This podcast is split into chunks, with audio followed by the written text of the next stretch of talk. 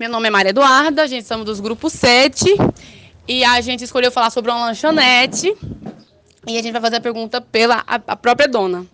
Eu vou apresentar o nome dela. Meu nome é Edneia, eu tenho uma lanchonete aqui no oeste da Bahia. O nome da lanchonete é Lanchonete Viçosa. Edneia, o que te motivou a trabalhar nessa área? É porque é algo que eu já gostava, né? Já mexia com comida já há muito tempo. Aí segui esse caminho também, porque meu esposo também já mexia com isso. Como surgiu a ideia de abrir o estabelecimento? É, a gente morava fora, aí quando a gente veio para aqui tinha pouca, né? Tinha umas duas só na cidade, aí era coisa que a gente já sabia fazer. Aí é, abrimos aqui. Há quanto tempo está em funcionamento? Já tem 10 anos. Como é o funcionamento do estabelecimento? Assim, é meio lento, né?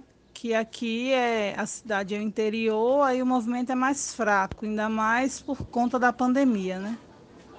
Você abre o estabelecimento de que hora a que horas?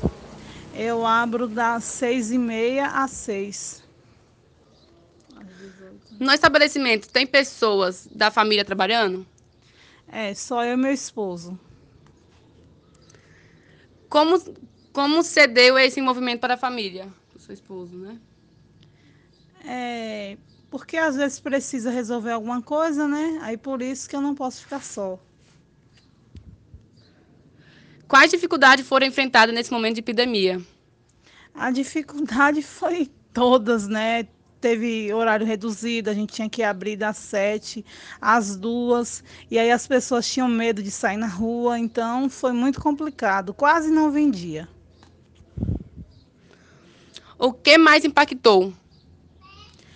É, a falta de pagamento de boleto, né? Não tinha como pagar os boletos.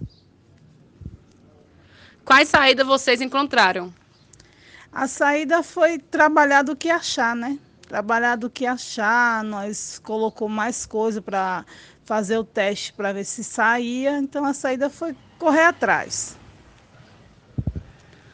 Como se adaptaram às novas medidas de, da epidemia? Foi mais por obrigação mesmo, né? Assim, mais álcool a gente sempre usou, é, a torneira para lavar a mão, então não foi tão difícil para se adaptar, não. O que motivou a tomar essa iniciativa?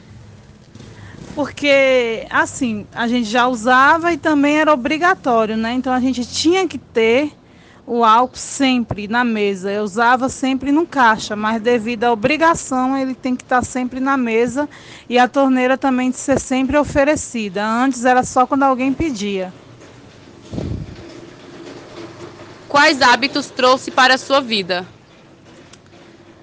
O hábito de ter que usar máscara, né, que é obrigatório, e o hábito de manter mais o distanciamento das pessoas. Quais medidas protetivas têm sido adotadas? É, a limpeza animais de uma vez ao dia, né?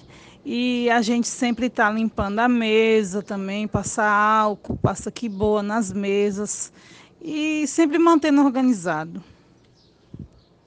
Você tem algum aprendizado com todo esse momento difícil?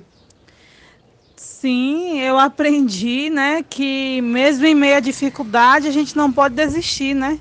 Nós temos que correr atrás dos nossos objetivos. O que espera para o futuro do estabelecimento? Espero que mude, né? Que o sucesso venha e que voltem, né? Ter aula para a gente poder adquirir cliente, né? Aqui o nosso movimento é mais com gente da zona rural. E como tem um colégio na rua, então nossos clientes são esses. Sem aula eles não vêm, né? Ficam com medo também da doença. E quando começou no começo da epidemia, aqui ficou muito parado, como é que foi? Ficou bem parado porque foi um choque, né? Quando começou a pandemia, o povo entrou em desespero, né? Porque foi tanta notícia de morte que matava assim, né, a doença, que o povo tomou medo, não saía mais na rua. E aqui teve horário de fechar estabelecimento, horário por horário, como é que era? Sim, é, foi proibido vender salgados, só se fossem em delivery e tinha que abrir das 7 às 2 da tarde. E como é que vocês conseguiriam sustentar? Como é que vocês sustentavam vocês? Como era desse jeito essa epidemia, né? Foi meio que difícil. Como é que vocês faziam para conseguir sustentar, para poder vender as coisas? Porque no horário que fechava muito cedo, né?